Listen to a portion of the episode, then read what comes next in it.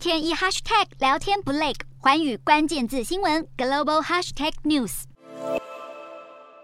一道传笛声响彻整座南韩蔚山港，码头里气势磅礴的军舰也跟着鸣放礼炮。这是南韩国造的神盾战系次世代驱逐舰正祖大王舰在七月二十八日隆重的下水典礼场面。而一向重视国防实力的尹锡悦总统当然也亲临会场，一睹这艘最先进国造军舰的风采。正祖大王舰上装备有南韩最新的战斗指挥系统，能探测、追踪并且拦截北韩所发射的导弹。除此之外，正祖大王舰还是第一艘能携带 SM 六标准六。六型导弹的南韩军舰可以精准打击来犯的敌舰与敌机，但更厉害的是，它能够拦截速度超过五马赫的极音速飞弹。美国海军将领曾夸赞 SM 六飞弹是现存美军武器系统中唯一能拦截极音速飞弹的武器。而南韩海军急需发展能携带这款飞弹的军舰，就是因为北韩正着手研发两款极音速飞弹，而中国与俄罗斯则已经开始在前线进行部署。南韩国防部已经决定将在接下来的十年内投注七千六百亿韩元。约一百七十五亿新台币，引进大量的 SM 六飞弹，其中有一百多枚将装备到正组大王舰以及其他两艘次世代神盾战系驱逐舰上。除了升级武器之外，更频繁的进行训练也是提升国防实力的重要关键。为了因应北韩这一年来越来越频繁的武器试射威胁，南韩海军、美军以及日本自卫队已从八月一日开始，在夏威夷外海展开为期两周的太平洋龙联合军演，以呼应三国国防部长在今年六月底同意进行的联合演训。